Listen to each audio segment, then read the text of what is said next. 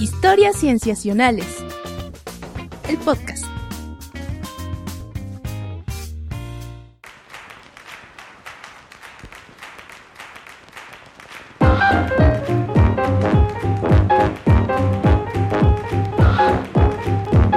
Bienvenidos a Historias Cienciacionales. Una vez más estamos grabando para ustedes para traerles las cosas más interesantes, fascinantes, asombrosas, preocupantes e inquietantes de la ciencia de estos últimos días y nos da muchísimo gusto saludarlos. Yo me llamo Víctor Hernández y hoy me acompaña. Hola, ¿qué tal Víctor? Aquí Rodrigo Pacheco. Hola Pach, ¿cómo estás? Todo muy bien, gracias. Qué bueno, qué bueno. ¿Quién está también? Conciencia, soy Sofía Flores, como siempre.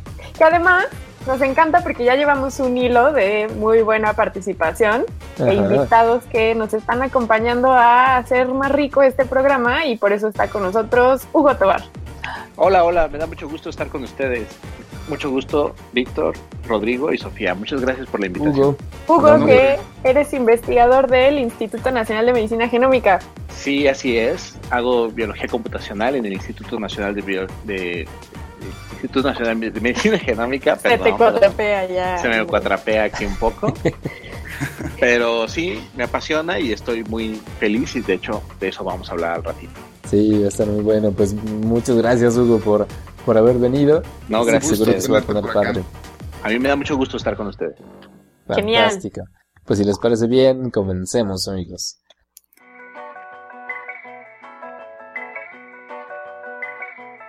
estoy curado, anestesiado, ya me olvidado de ti. Hoy me despido de tu ausencia, ya estoy en paz. Muy bien, eh, con esta mm, primera nota que corre cargo de mí, yo les voy a platicar acerca de esta noticia que ha corrido muchísimo en los últimos días en ciencia y en otros lugares, porque pues por supuesto es de interés global y trata respecto de el reporte de un paciente curado del virus del VIH.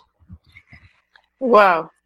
Sí, que estoy, estoy seguro de que lo escucharon en algún lugar, ya sea eh, en sitios de ciencia o no, porque, o probablemente en programas de radio o de televisión, puesto que fue una noticia digamos que de ciencia, de medicina, que se ha mencionado muchísimo en muchos lados, ¿no? Sí, se escuchó en un montón de lados. Yo lo terminé, yo, o sea, yo incluso me enteré de él en el noticiario que escucho todas las mañanas aquí en México. O sea, fue, salió de los de las noticias de ciencia. Yo lo leí en BBC Mundo. Ahí leí la nota y me pareció muy interesante. Sí, sí, sí. Y es que, pues, digo, no es para menos, ¿no? Hablando de que la búsqueda de la cura del VIH lleva, pues, prácticamente décadas, em, una noticia como esta, que además tiene tanto respaldo, este, pues no era para menos que fuera cubierta y que se difundiera de manera tan amplia, ¿no? Y estoy mencionando que tiene tanto respaldo porque, vaya, es una noticia que viene directamente de un paper, ¿no? De un artículo científico publicado en nada menos que Nature, ya saben, una de las dos revistas más prestigiosas eh, dentro de la ciencia. Resulta que se trata del caso de un paciente que fue tratado en un hospital en Londres eh, por el doctor Ravindra Gupta y un gran equipo, este, que eh, es un caso muy similar a un caso que ocurrió hace cerca de 12 años en Alemania, eh, específicamente en Berlín, que también se anunció así como que un paciente em, fue reportado como curado del VIH. Pero bueno, aquí es bueno empezar a hacer una serie de precisiones, porque eh, en aquel momento se hablaba de una cura del VIH, etcétera, sin embargo, los médicos, al ser como mucho más eh, cuidadosos con su lenguaje, de lo que hablaban era de que el paciente tenía una remisión, ¿no? Que el virus estaba en remisión, es decir, que no se había podido detectar después de varias pruebas y varias pruebas, después, eh, después de que este paciente había dejado de tomar sus antirretrovirales, su terapia, su terapia contra el virus eh, en particular. Eso ocurrió hace estos 12 años resulta que este paciente, el paciente de Berlín, como fue conocido en un principio porque no quiso dar su nombre eh, en, primera instancia, después ya se, salió a la luz su identidad. Eh, él se llama Timothy Ray Brown. ¡Ah! Eh, ¿Eso es permitido? Bueno, no, no que lo sacaran a la luz, ¿no? Sino que me imagino que él se, mismo lo hizo, Voluntariamente, ajá. Este, se le han hecho reportajes, este, en revistas de medicina está su foto en la portada, etcétera, ¿no? O sea, eh, me dio la impresión de que no lo, no lo desenmascararon, pues, ¿no? Sino que... Él dio su consentimiento. Ajá, él dio su consentimiento. Em, y originalmente, ¿qué había pasado con él? Había pasado que él, bueno, se había, le habían diagnosticado que estaba infectado con el virus, eh, entró en tratamiento, pero también le dio cáncer. Este, le dio leucemia. Mm. Ajá. Entonces, eh, lo empezaron a tratar con quimioterapia, pero no respondió muy bien y le propusieron hacerse una, un trasplante de células madre, un trasplante de, pues, de médula ósea, ¿no?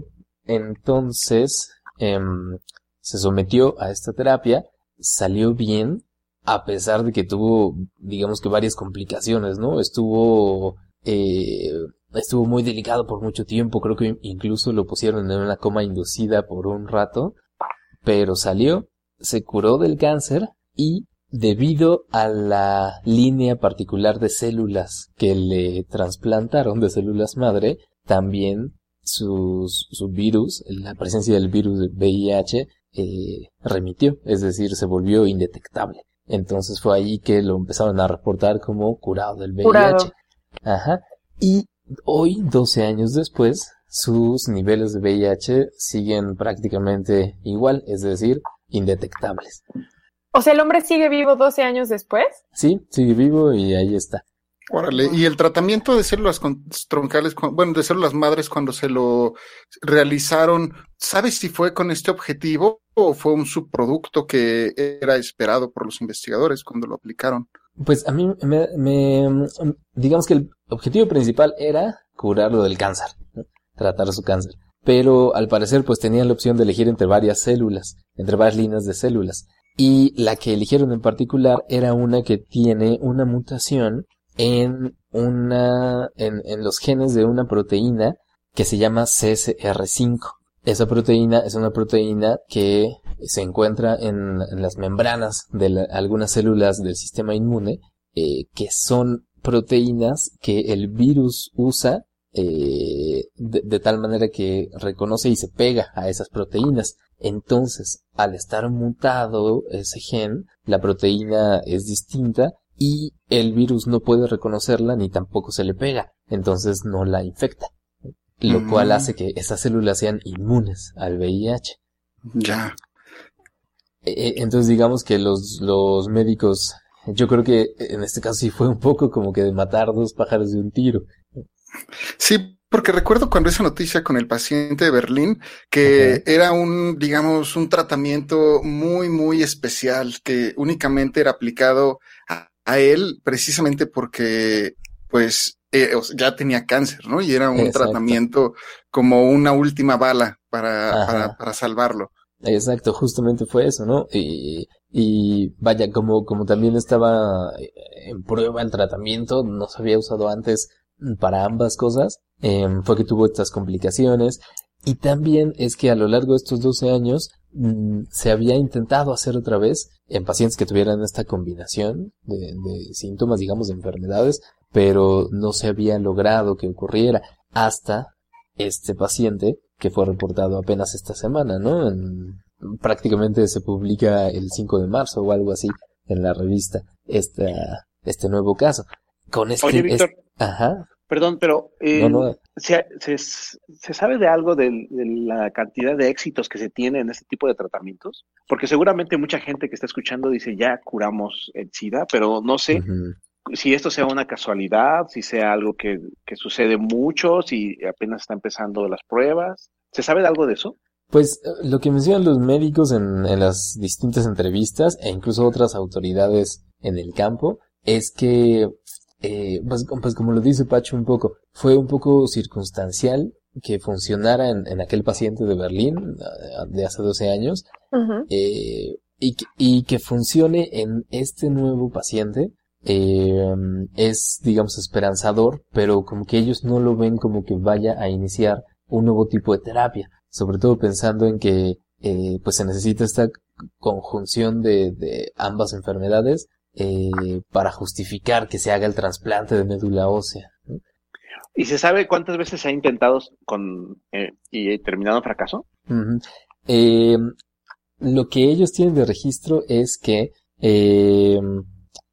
tienen toda una base de datos con los donantes que tienen esta línea celular inmune al VIH y son cerca de 22 mil donantes, pero el caso digamos que los trasplantes que se han intentado, como estos dos pacientes, han sido cerca de, si no estoy, eran creo que 38. y eh, Hasta ahora. Sí, son Pero solamente, em, o sea, solamente de, treinta esos 38, el paciente de Londres, el, el más reciente, estaba en esa lista. Creo que era el número 36, algo así. Y está el caso de un tercer paciente que también es parte de esa lista. O sea, son, todos ellos son pacientes que se sabe que han recibido esta línea eh, y están en observación. Pero ninguno de los otros 37, digamos, ha sido, eh, ha tenido estos buenos resultados. Excepto, les digo, un tercero que fue tratado en Alemania también, en Düsseldorf, este, pero que a él todavía como que no lo reportan también como si ya fuera en remisión o no, porque tiene menos meses de haber sido tratado y tiene menos meses de que le quitaron la terapia de antirretroviral. Mm. Pues es, es, muy, es muy pequeño el, el, este, el, número de éxitos que se han tenido respecto a, esta, a esta terapia, ¿no? Pero también creo que de alguna forma nos puede permitir o empezar a ayudarle a los médicos y a los investigadores a entender los mecanismos por los cuales se están curando estas personas, ¿no?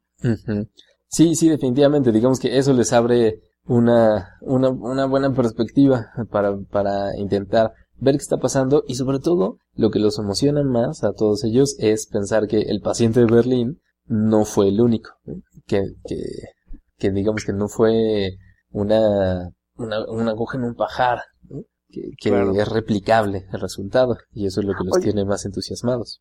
Pero lo que significa este, este éxito en ese tratamiento es que las células del sistema inmune de otra persona están defendiendo a esta persona, ¿verdad?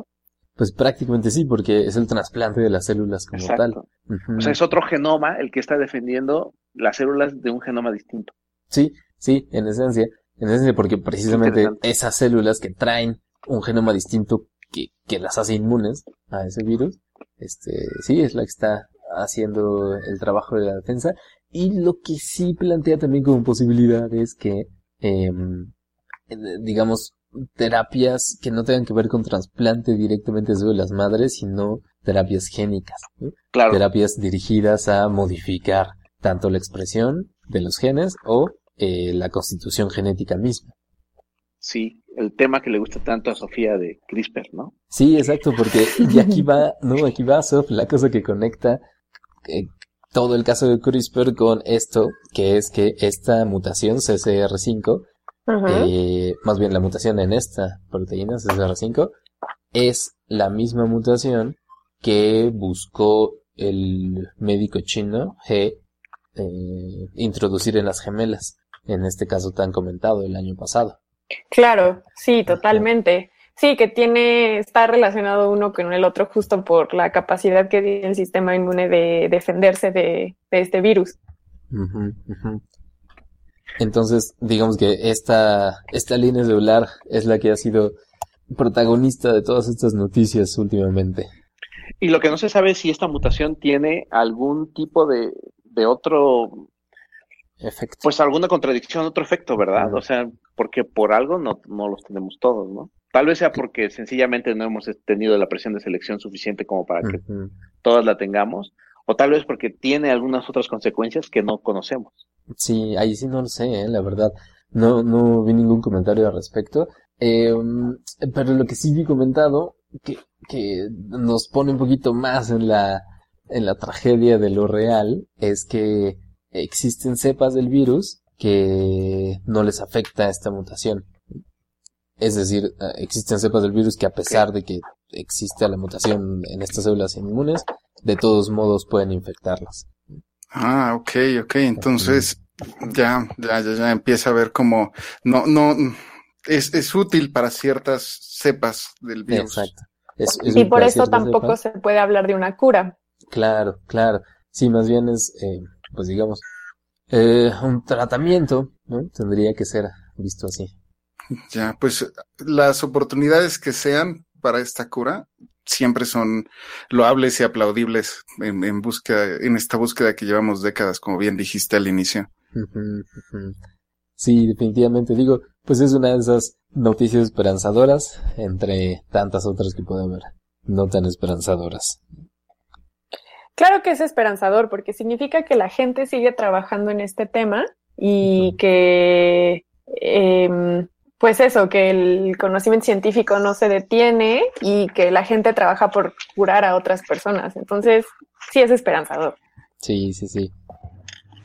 Sí, definitivamente. Pues esa, esa es la nota, amigos. Genial. Muchas gracias, Vector. Muy interesante, muy bien. Sí, bueno, gracias a ustedes.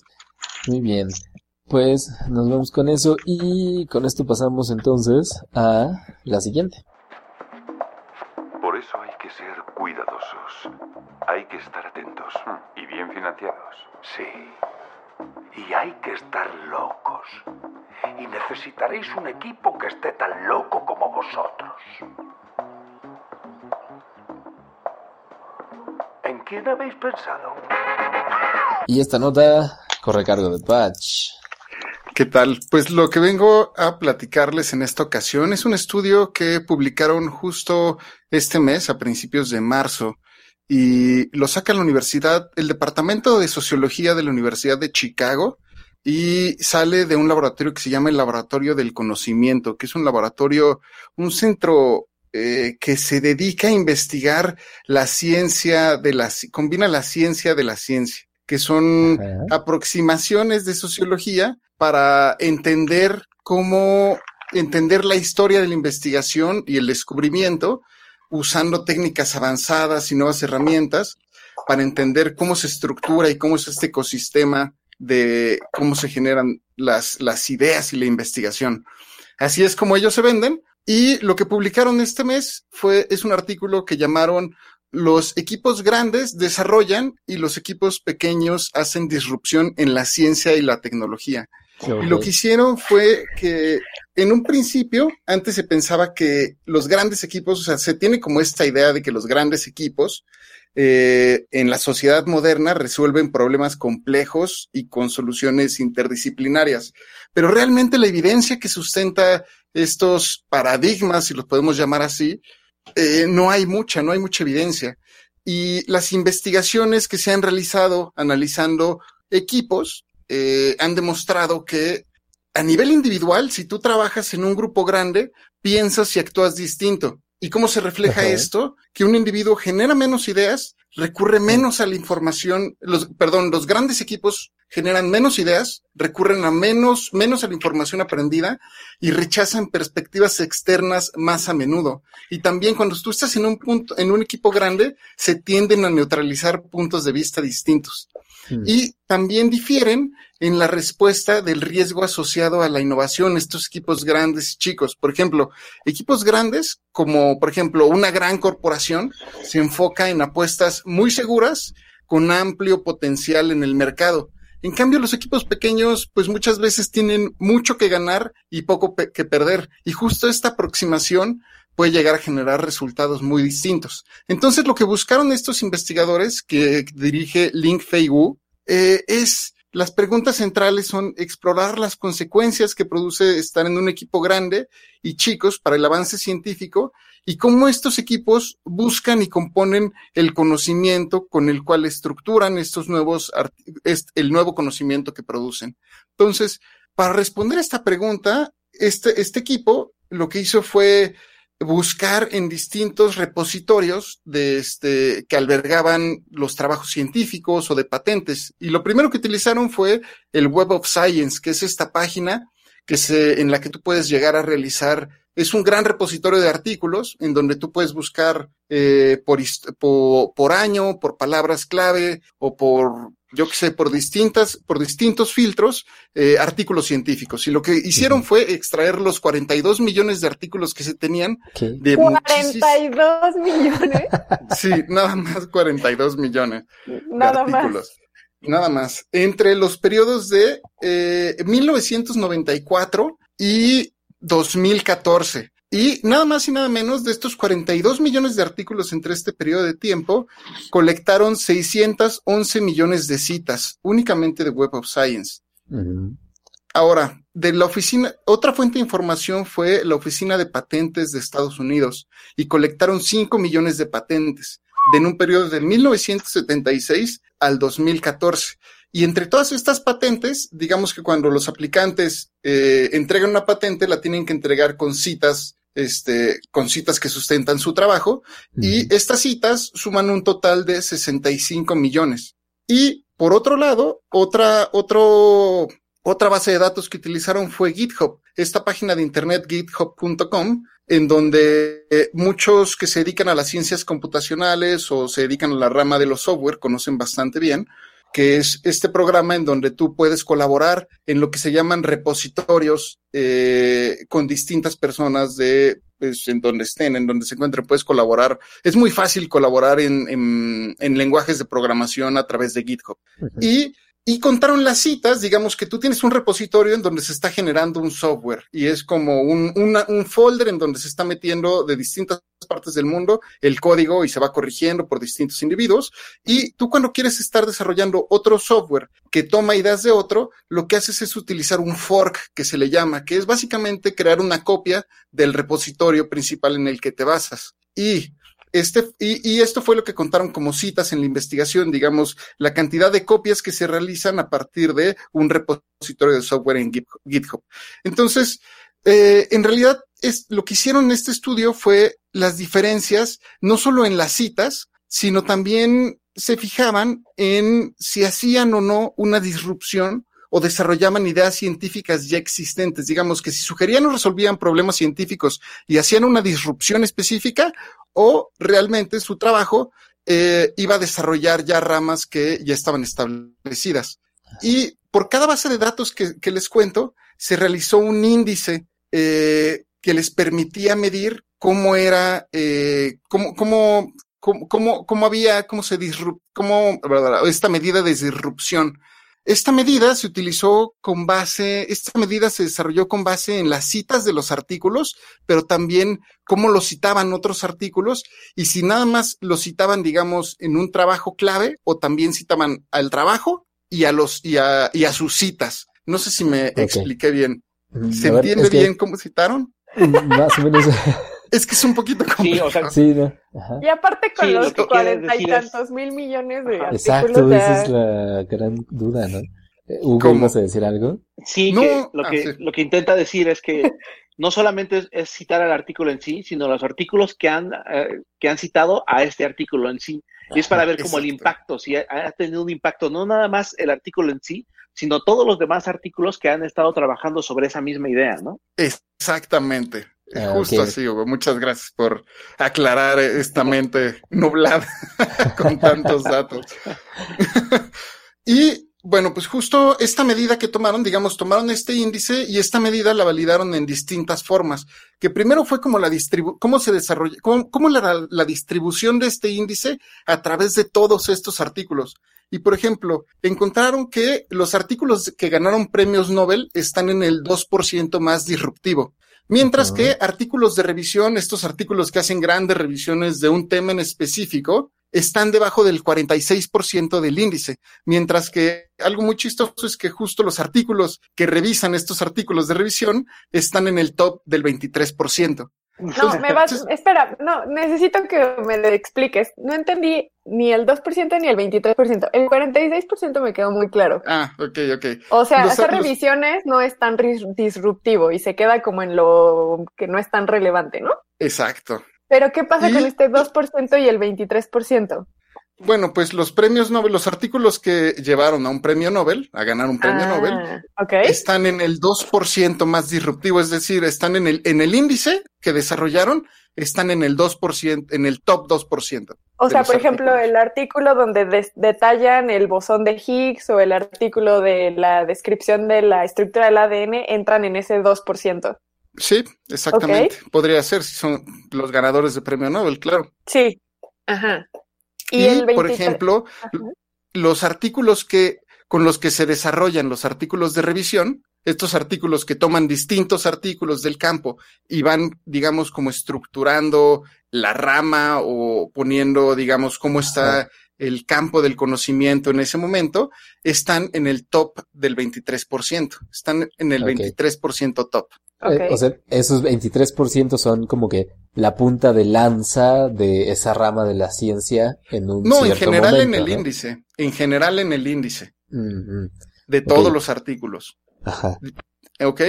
Entonces, al igual también para validar este índice, lo que hicieron los investigadores fue realizar entrevistas a distintos investigadores y justo les preguntaban que les dieran artículos disruptores y de desarrollo. Y justo lo que argumentan es que los índices que les daban los investigadores hacían mucho sentido con su índice que ellos, que, con el que se basaron para calificar a los, a los artículos, si son disruptivos o de desarrollo.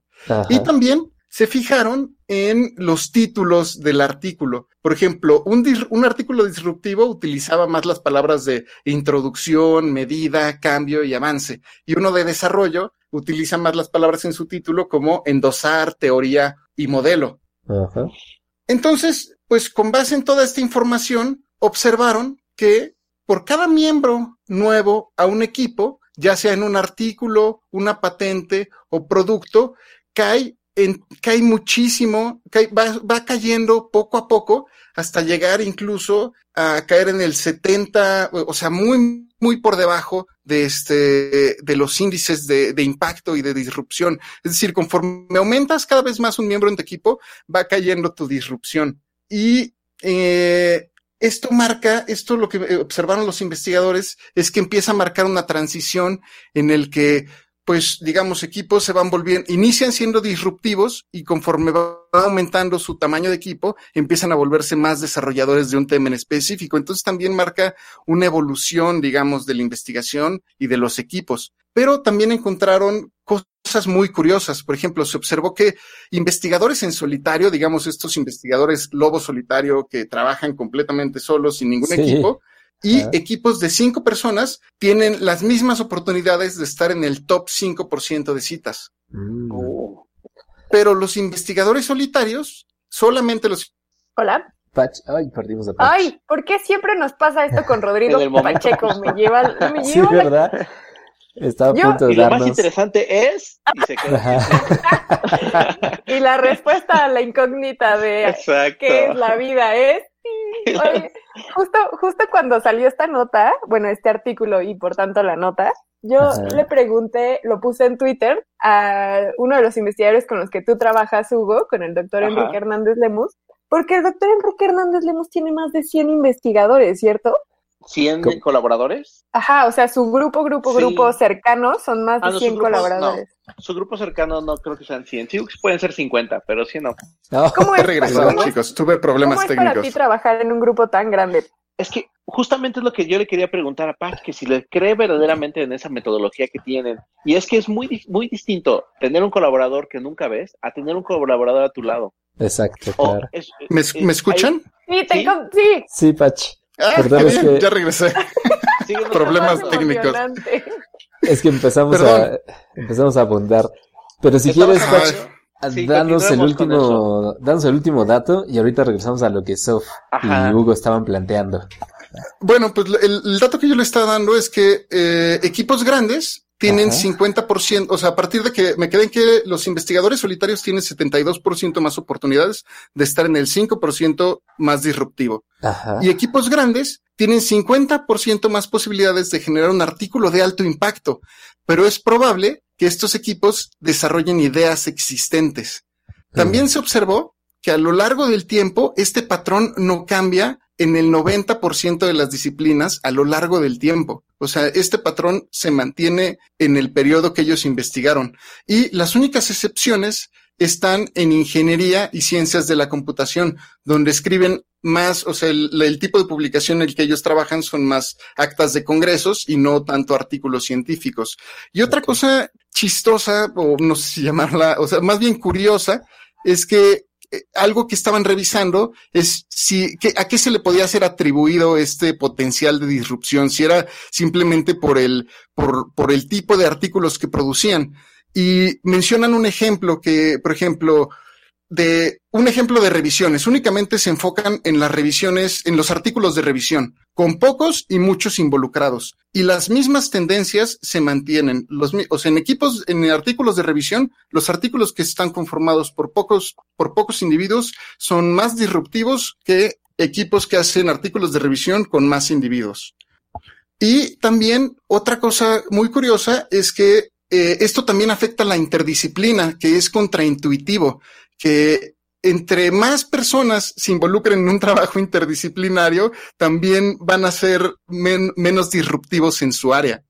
¿Y Entonces, ¿cómo midieron, la, cómo midieron la interdisciplina en los artículos y en las citas? Ah, lo miden, por ejemplo, tomando los, las keywords, las, las palabras claves, qué tanto mencionan las palabras claves y qué tanto se, son diversas entre ellas. Y también toman en cuenta las citas el, a quiénes citan y quiénes los citan. Pero, o sea, si un equipo es interdisciplinario, el equipo en sí tiene las mismas keywords porque están en el mismo artículo y citan a las mismas personas. Sí, pero van a empezar a, tocar temas distintos. Por ejemplo, en el caso, por ejemplo, biología y computacional. Ajá, claro.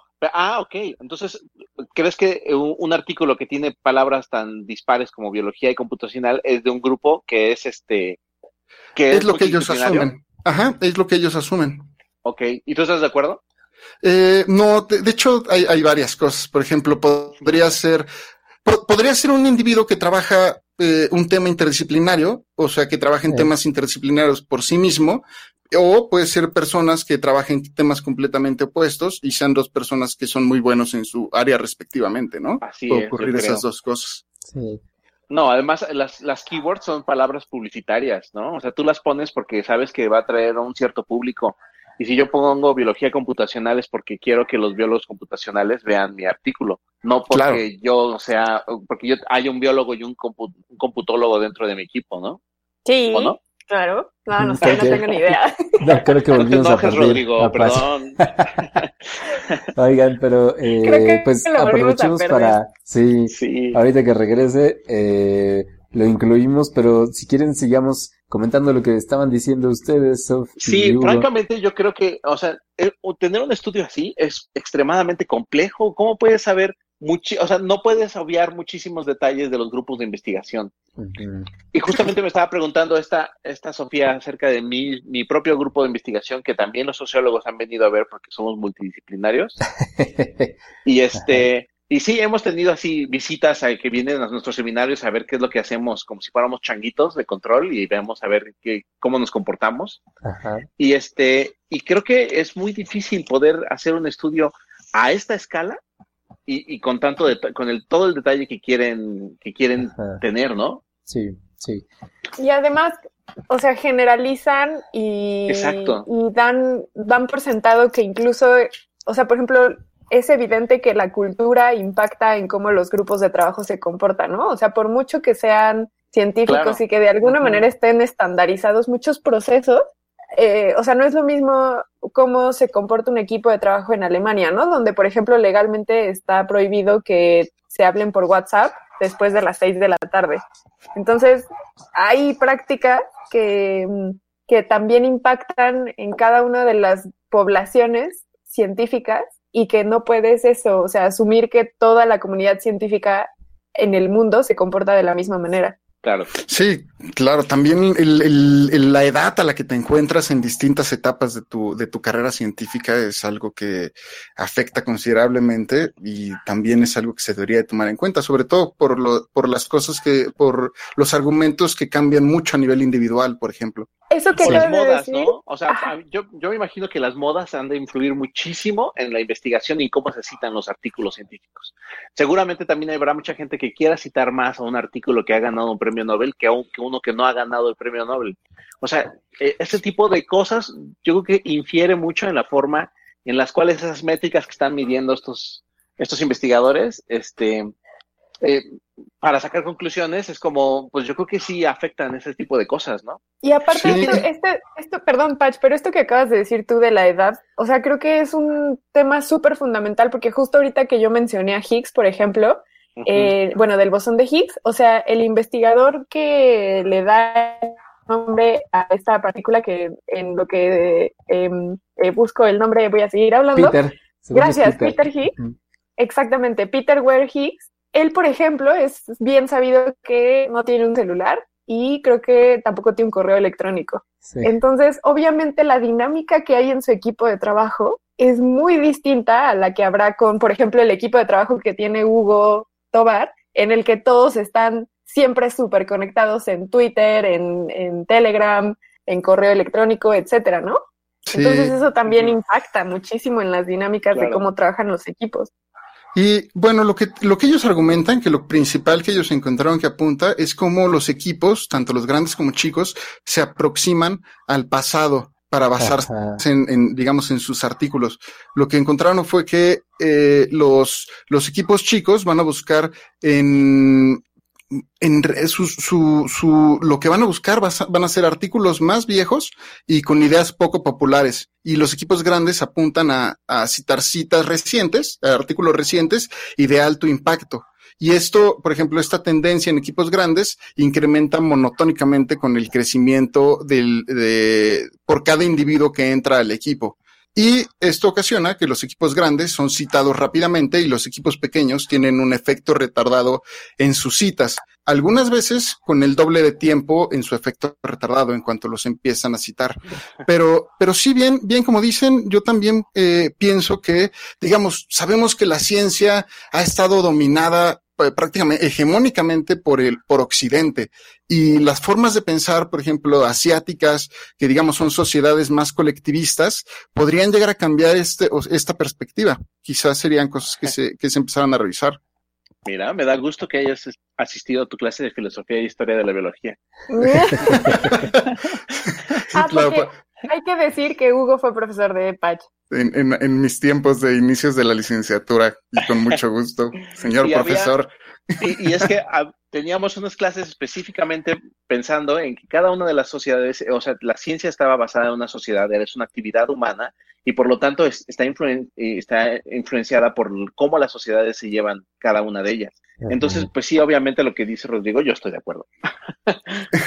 Oye, yo te quería preguntar algo sobre el artículo, Rodrigo. ¿Tienen un óptimo de número de personas para ah, hacer investigación? Sí, esa duda yo también la tenía. No, pero hablan de. Yo, yo pensaría que no mencionan un óptimo.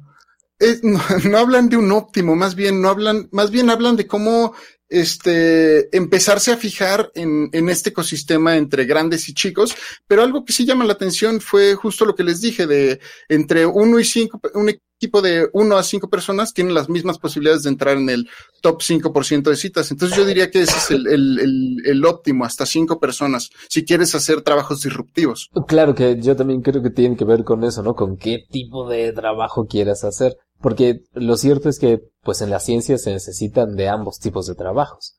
Claro. Y es justo lo que concluyen al final, que eh, pues estar enfocándose, o sea, cómo, cómo generar un ecosistema en donde tienes pues justo grandes y equipos chicos para tener una, un ecosistema saludable y que avance con optimizado, digamos. Oye, Víctor, pero tú, Víctor, ¿tú crees que, que hay gente que no quiere hacer ciencia disruptiva?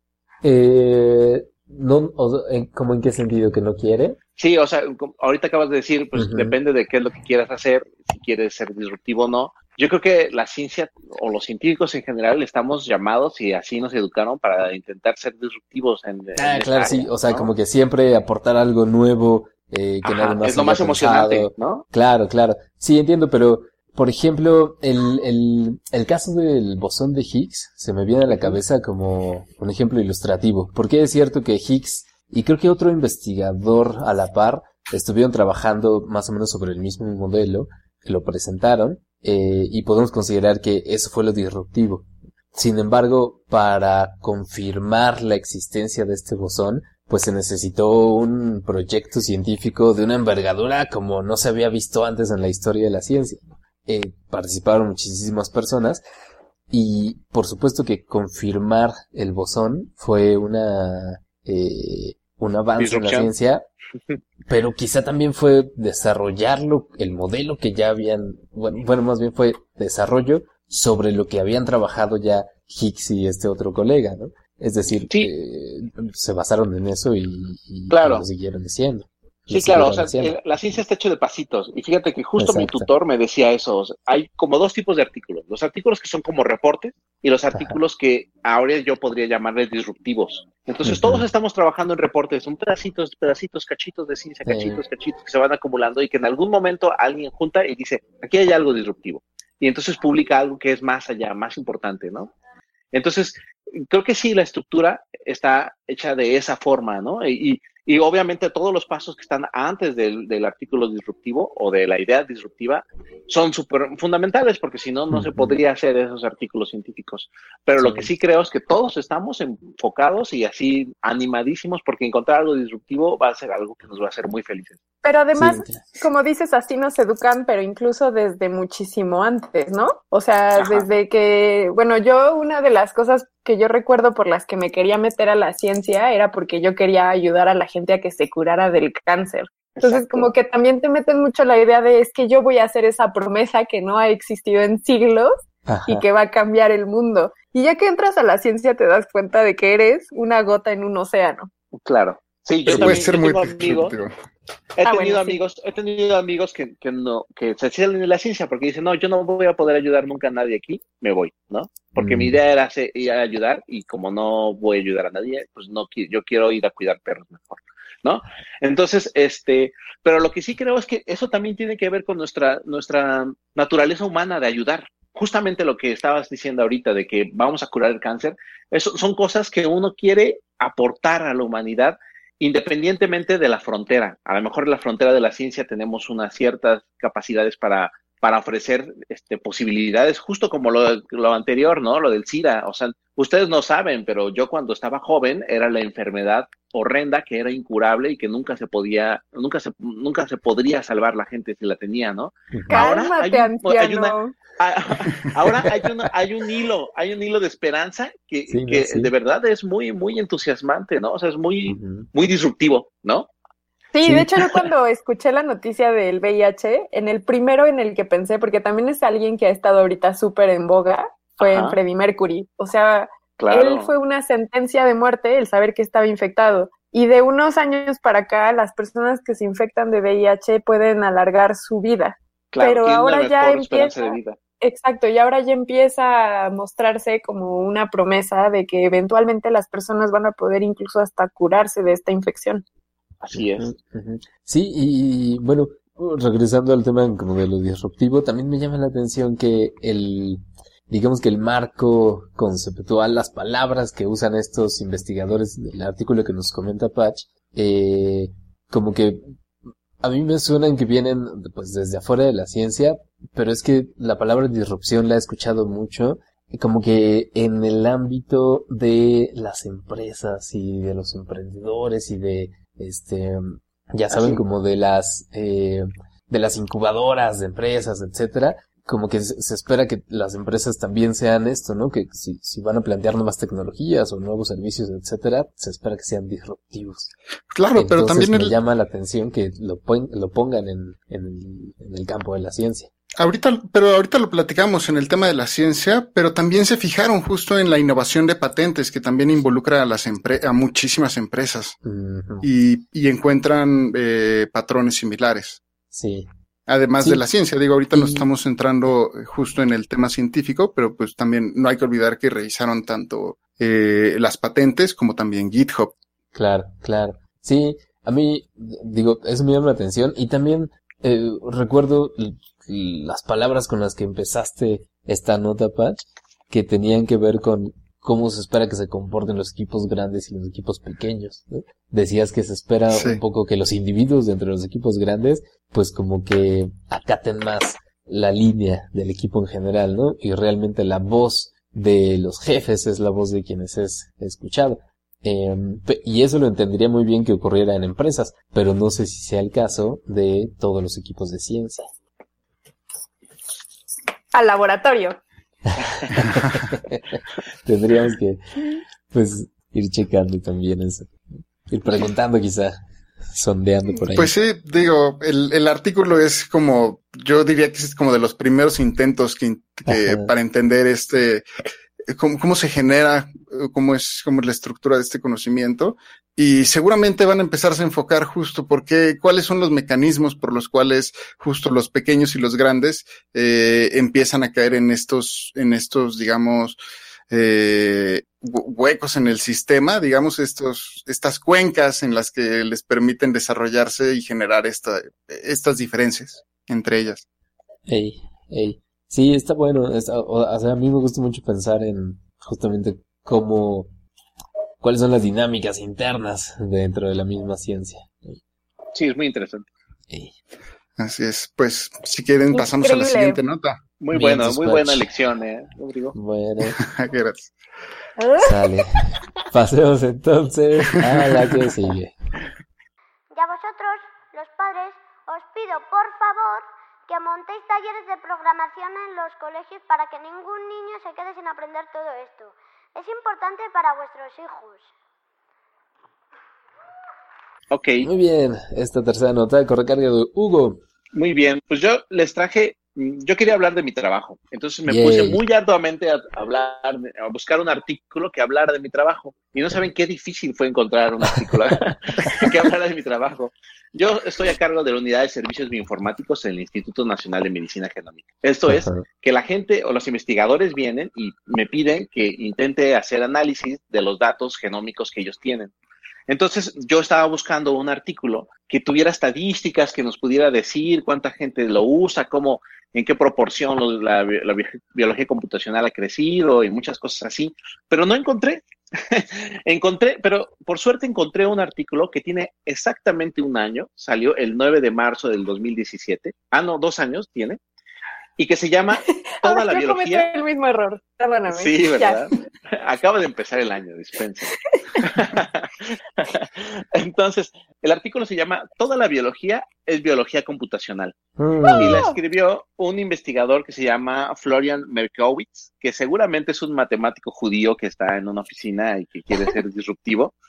Y este y tiene unas ideas así muy interesantes acerca de la biología computacional.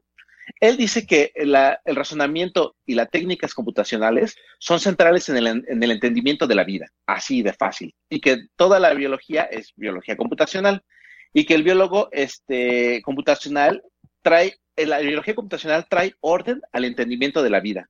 Mm. Y él se fundamenta en, bueno, él como que expone cuatro ideas principales eh, para poder exponer esta idea. La primera es que la biología computacional trae orden al entendimiento de la vida, como por ejemplo en las bases de datos. De hecho, el, ejemplo del biólogo que pone es Carlos Linneo, que es el que hizo la clasificación de todos los seres vivos.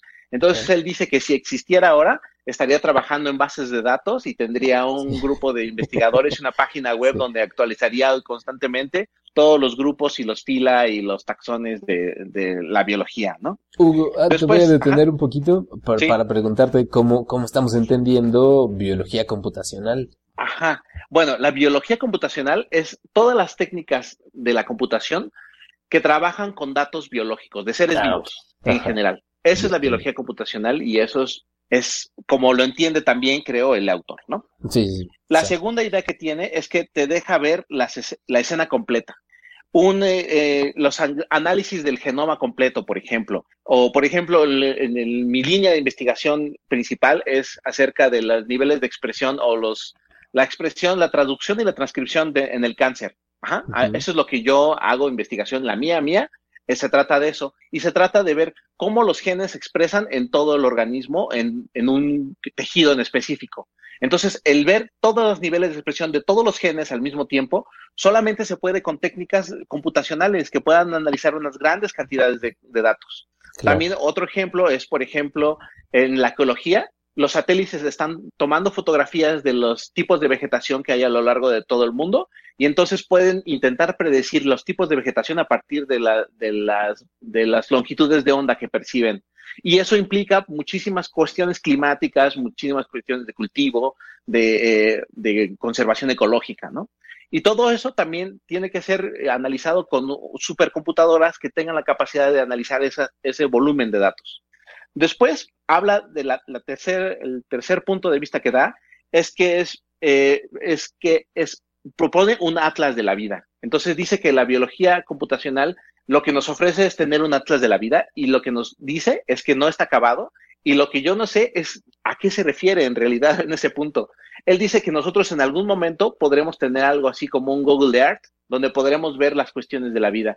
Y yo me pregunto si se estará refiriendo a todo lo que nosotros llamamos anotación. En, nosotros en nuestra área, la, biología computacional, la anotación es todo lo, que, todo lo que se sabe alrededor de las moléculas o de, las, o de los entes eh, que estamos trabajando, por ejemplo, los genes, los, los microRNA, los RNA no codificantes, los tipos de célula, toda la información que hay alrededor de ellas, por ejemplo, de un gen. El gen se sabe que tiene, que tiene una implicación en la vía de la glucosa. Este gen además puede afectar en una, en una tal vía metabólica. Todo eso es anotación. Y si nosotros completáramos toda esa anotación completa, que sería así una locura, podría ser que tuviéramos un atlas de la vida y, me parece que eso es a lo que se refiere este autor en, esta idea.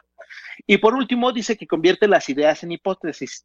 Esto es que las, eh, que pone un ejemplo, y él dice que trabaja también con cáncer. Entonces dice que, se sabe que la heterogeneidad de los tipos celulares dentro de un tumor eh, le confieren ciertas características al cáncer que lo pueden hacer inmune a ciertas terapias.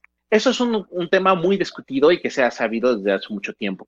Y lo que él dice es que analizando con, con supercomputadoras todos los posibles este, tipos celulares que hay dentro de un tumor, tú puedes saber cuán puede, la, cómo puedes hacer una correlación entre la heterogeneidad y la resistencia a los fármacos y que precisamente él ha descubierto en sus análisis que puede hacer, eh, este, que puede suceder eso, ¿no? Que puede hacer ese tipo de conclusiones, eh, se puede hacer esas hipótesis a partir de todo el tipo de, trabajo computacional que él hace.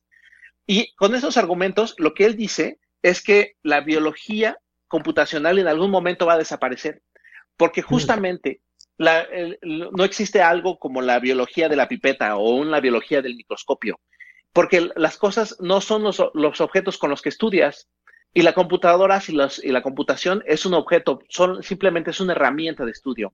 Y que en, algún momento esa herramienta de estudio va a ser absorbida por la biología. Y entonces es como nosotros vamos a tener una biología general en la que todos, todos los biólogos vamos a hacer eh, biología, biología de la computación, porque es la herramienta que vamos a usar en el día a día. Y en eso sí estoy ampliamente de acuerdo. En realidad, y justamente es de lo que hablábamos ah, hace rato, creo que fuera del aire, que le decía a, Rodrigo que eh, lo que nos falta es que en las carreras de biología nos enseñen más matemáticas, nos enseñen más programación y nos enseñen más computación para poder integrar esa herramienta y, poder eh, usarla de manera en que nosotros podamos aprovechar toda esa tecnología en descubrir nuevos temas. Y algo también que me gustaría decir es que no estoy totalmente de acuerdo con este investigador. Ah, ah, si, bien, si bien yo creo que las computadoras son importantes casi cualquier cosa, porque nosotros podemos desde escribir el paper ahí hasta hacer los análisis más complejos en los programas de, computación más difíciles, hay cosas que no requieren computadoras, hay cosas en la biología que se tienen que ver, que se tienen que sentir, que se tienen que eh, contar en un cuaderno e intentar hacer estudios de de eso. Entonces, si bien creo que buena parte de la biología es biología computacional, no toda la biología es biología computacional, como no toda la biología es biología de pipetas. Era justo, justo ese punto era lo que yo te iba a cuestionar, porque yo recuerdo, por ejemplo, en mis clases, nuestros profesores de taxonomía, que es esta rama de, de la biología que se encarga de la clasificación y ordenamiento de los organismos, la profesora nos decía, por ejemplo, que una cosa que ella no le gustaba de la carrera de ciencias genómicas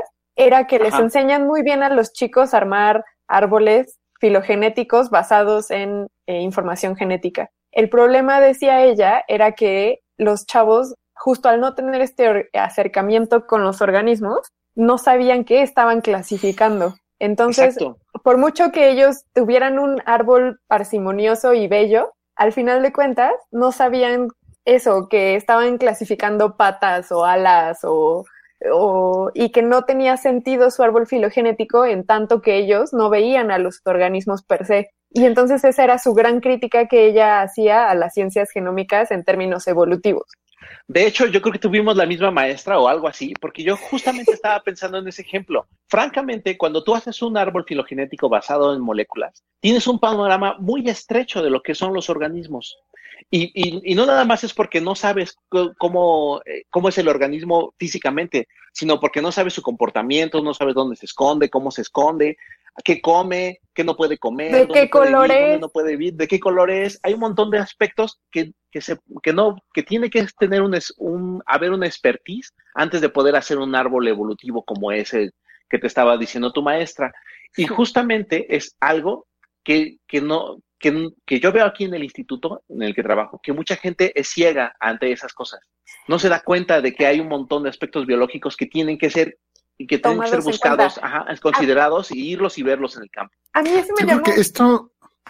No, no, a, Sofía. Eh, rápido lo digo. Es que eso que tú dices, eh, este, Hugo, me llama mucho la atención porque, por ejemplo, un colega tuyo de ahí del instituto publicó recientemente un artículo en el que con redes biológicas, bueno, con, biología de redes, perdón, no sé, estoy, estoy usando mal el concepto, pero con redes logró predecir cuando una persona que toma más de dos medicamentos es propensa a tener efectos secundarios. Y a mí lo que me llamó la atención es que eh, partió solamente de conceptos genéticos y de medicamentos, ¿no? O sea, de cuál es la probabilidad basado en tu antecedente genético y a la población a la que perteneces, etcétera. Pero también es verdad que las personas no son constantes a veces con la toma de medicamentos eh, o... que interactúa con miles otras de cosas de la vida, ¿no? Exacto, o sea, igual y la persona le dijeron que se tenía que tomar ese medicamento uno antes de la comida y el otro después de la comida y los dos se los toma después de la comida, ¿no? Y entonces que se los toma con jugo de naranja y eso cambia completamente. O que al mismo tiempo esté tomando también bebidas alcohólicas, ¿no? Y entonces eso hace que la persona obviamente va a tener efectos secundarios y eso no tiene que ver con su genética, tiene que ver con sus, porque es un ser humano. Entonces, eh, o sea, eh, yo estoy muy de acuerdo en que la biología de la computación se tiene que abrazar, pero también creo que deja de lado, o sea, se vuelve muy hacia el chiste de los físicos estos que dicen de analízame el comportamiento de este venado y llega un físico y le dice, asumamos que tu venado vive, es esférico y vive en el vacío, ¿no? Entonces, también creo que se tiende mucho hacia esa parte y que se dejan de lado muchos aspectos. Pero Patch, te interrumpí. No, no, tú, excelente a mí me recuerda mucho eh, lo que comentan con, con distintas áreas ah, eh, y también me recuerda mucho la revolución computacional que estamos viviendo en los últimos años.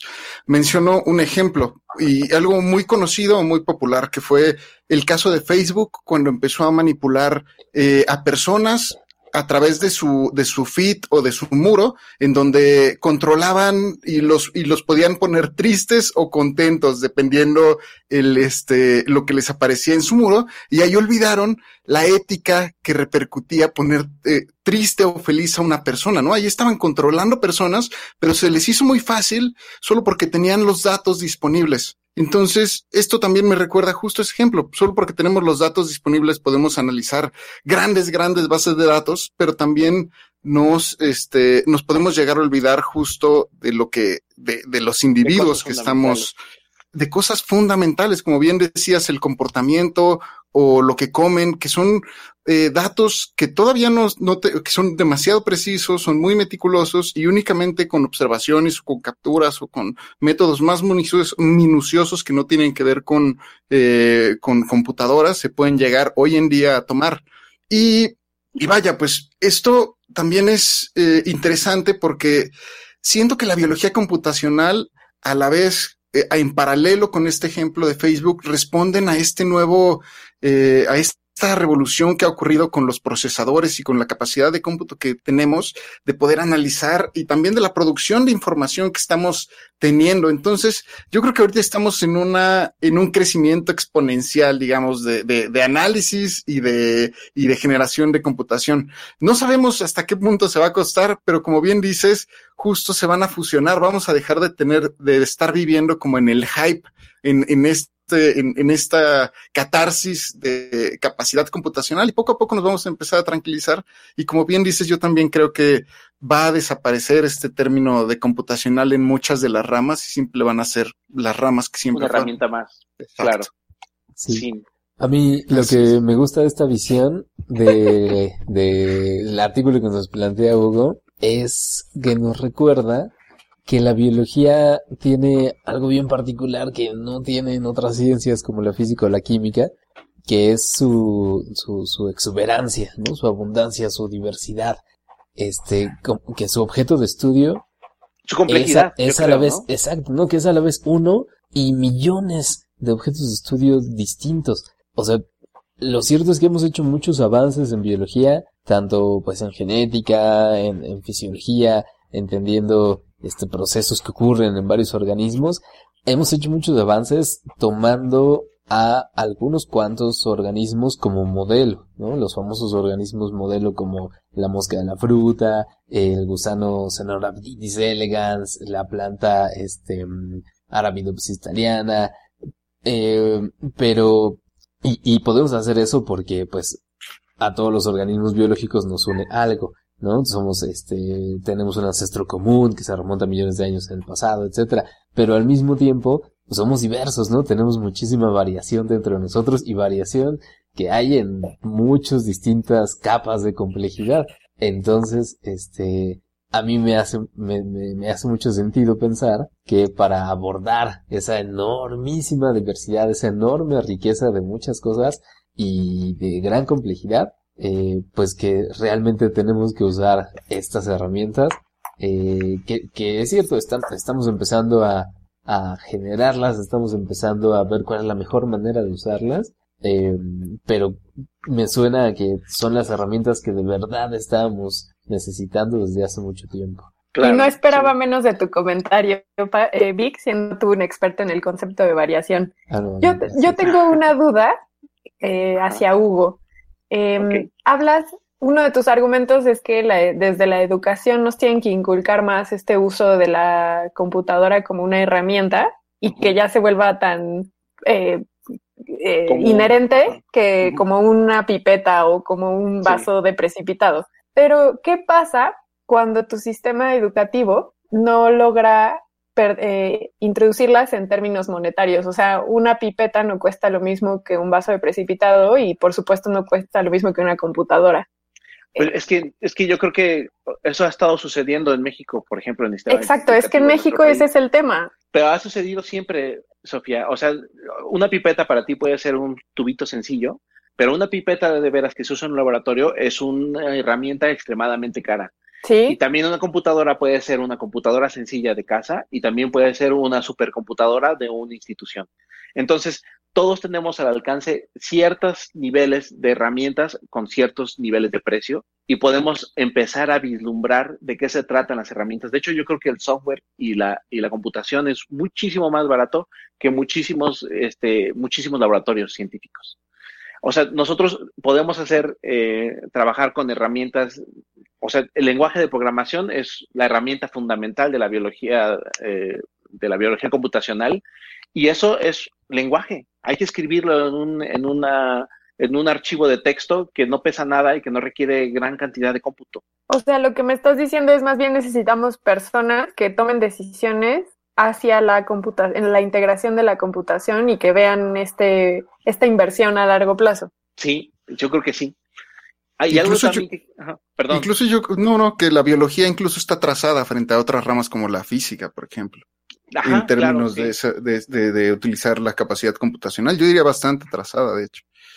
Sí, yo creo que sí. O sea, tiene que ser, tiene que integrarse en, en los estudios de, o sea, tiene que ser común que en las aulas de los biólogos haya lenguajes de programación y haya que programar y haya que hacer matemáticas y hay que hacer estadística, más de la que se está haciendo ahora. Porque ahora, por lo menos a mí me tocó que en, en mi plan de estudio veíamos mucha estadística, pero solamente hasta que veíamos ecología. Y yo creo que tiene que estar en todo. Sí, o sea, yo también mi nivel de matemáticas es risible comparado con lo que debería de ser o con lo que otros biólogos alrededor del mundo reciben, ¿no? Sí, Ahora, también me, gustaría decir que, eh, que sí es muy, muy fácil cegarse con tanta tecnología y con tantos algoritmos y con tantas ideas. Y yo creo que por eso muchos biólogos computacionales creen que es lo único que tienen que ver, porque, o sea, todo parece tan increíble y tan maravilloso y tan lógico que pierdes la perspectiva de todo lo que hay alrededor y de todo lo que es la biología. Y también creo que eso es muy fácil que los que los no biólogos, las personas que están trabajando desde otras fronteras como los físicos o los matemáticos que se introducen dentro de esta área, no tengan toda la, perspectiva. Por eso yo creo que es fundamental que tengan las, ambas educaciones eh, al mismo tiempo. Era lo que te iba a decir, a pesar de que es irrisorio mi nivel de estadística y de matemáticas, porque también no he sido tan estricta con mi autoenseñanza en ese tema, sí no me arrepiento del plan de estudios en el que yo estuve formada como bióloga. O sea, sí creo que el que me hayan enseñado a distinguir de un musgo de una palmera y que también mi conocimiento de la teoría evolutiva por selección natural y que también me hayan enseñado de invertebrados muchísimo, creo que me da muchas fortalezas. Gracias a mi madre yo pudiera estudiar ya mi carrera hasta que me muriera. Yo también, la verdad estoy dispuesta a hacerlo. Sí, sí. Pero, pues, muy, muy, relevante el tema, hoy en día más que nunca. Muy interesante, a mí me, me apasiona. Está bueno, También. qué padre que, lo hayas traído acá a la mesa de cienciacionales, Muchas pues gracias. qué bueno que les gustó. Tengo sí, otros temas, ¿eh? Por si me quieren volver a invitar. No, fantástica. con gusto, con gusto claro, que te recibimos. Oye, diciendo que el señor este era judío, más bien tú eres el que parece judío, así de ah. negociando. sí, no, y además, como dices, pues, este, nos gustaría seguir estudiando nuestros temas de, interés todo el tiempo, pues platicar cosas así nuevas es la forma, ¿no? De hacerlo. Siempre, sí, claro. Es apasionante platicar de lo, de lo que uno sabe, ¿no? Sí, sí, definitivamente. Eh, pues eso, pues si, si les parece bien, lo podemos dejar por aquí, amigos. Genial. Oigan, yo antes de que, de que nos vayamos, quiero decirles que justamente yo creo que esa es la razón de por qué ustedes son tan exitosos en este programa. Y es oh, que platican lo que les apasiona. Y eso siempre es muy valioso. Escuchar a una persona que se apasiona con las cosas que está hablando, precisamente muchas por eso gracias, Hugo. Su programa es tan atractivo, o me pareció a mí tan atractivo. felicito mucho, me gusta mucho su programa. Muchas gracias, Hugo. Cabe mencionar que Hugo es nuestro fan número uno, entonces está muy cercado en su comentario, pero muchas gracias, Hugo. Muchísimas gracias. Sí, la verdad es que somos unos apasionados por esta, este tema y creo que es una razón de por qué. Eh, nada, iba a decir que estamos solteros, pero no es cierto. no están solteros. Un cierto porcentaje sí, solo en cierto porcentaje estamos solteros. Sí, pero, pero, pero sí, o sea, definitivamente algo que nos gusta hacer es tratar de transmitir esa pasión a quienes nos están escuchando y a quienes nos están escuchando justo ahora. Pues este, les agradecemos mucho por habernos escuchado. Eh, esperamos que hayamos justamente podido transmitirles un poco de esa pasión.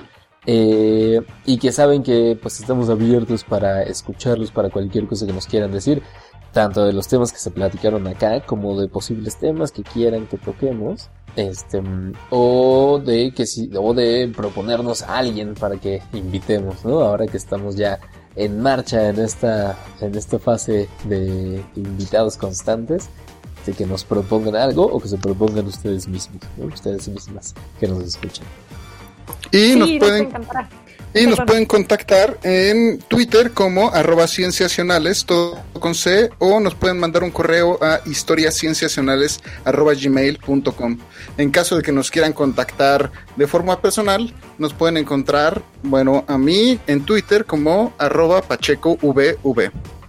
Ah, yo estoy como arroba soflofu y también aprovecho para decirles que ya estamos en Spotify. No solamente pueden descargar el podcast en, diferentes eh, plataformas, sino también nos pueden escuchar en Spotify. Sí, sí, eso amerita un brindis. Y si la gente te quiere seguir, Hugo, ¿dónde te podemos encontrar? Mm, pues en Twitter, también me pueden encontrar en Twitter. Mi usuario de Twitter es arroba h. o sea, es H-A-C-H-E-P-U-N-T-O. Increíble. ok, H punto. H punto. ¿Y tú, Vic? Y yo como arroba Victor Rogelio. Ahí para cualquier comentario. Este, mm, y esto ha sido todo. Muchas gracias, Hugo, por haber estado con nosotros. No, gracias a ustedes. He estado muy contento de este programa. Ah, qué ah, bueno, Nosotros de tenerte aquí, Hugo. Amigos, Patch, Sof. Vic. Gracias. Que te mejores pronto. Ay, sí, se me nota mucho, ¿verdad? No, ya estoy saliendo. Sí, qué bueno. Es la época. Sí. Bueno, entonces esto ha sido todo en este episodio de Historias Cienciacionales Nos escuchamos pronto. Adiós, gracias. Bye.